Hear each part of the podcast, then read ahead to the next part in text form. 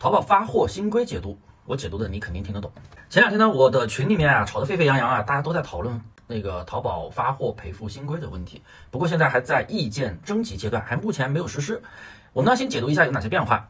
在调整之前，延迟发货、虚假发货还有缺货，全部都是赔百分之十，最低五块钱，最高一百块钱。那么这个规则调整之后呢，如果是延迟发货，那么系统就会自动的去采取赔付。对，以前是买家投诉他才会赔付，现在是你只要超过你约定的发货时间，自动赔付百分之五给买家，最低是五块钱，最高是三十块钱。大家也要根据宝贝的实际发货时间来填写。比如你的宝贝二十四小时内发货，那么我就建议你填写二十四小时或者写四十八小时。你不能写太多了，你写太多了之后。可能影响转化率，对不对？如但是如果说你的货源预售，比如说预售七天，那么你可以写七天内发货，你也可以写八天、九天都行，你不能写太多。当然，你更不能写七天以内，你写一个五天发货、三天发货，那买家一投诉，那你可得赔百分之三十。我觉得淘宝这一次对发货规则的调整还是比较人性化的。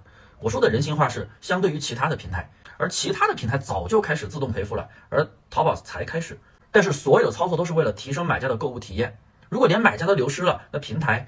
更没流量而言了，所以用户的体验永远是排到第一位的。我呢也不多说了，大家别喷我啊，因为确实现在是意见征集阶段。哦，对了，大家一定要记得评论六六六，我有一套免费的淘宝新手开店视频发给你，有问必答，说到做到。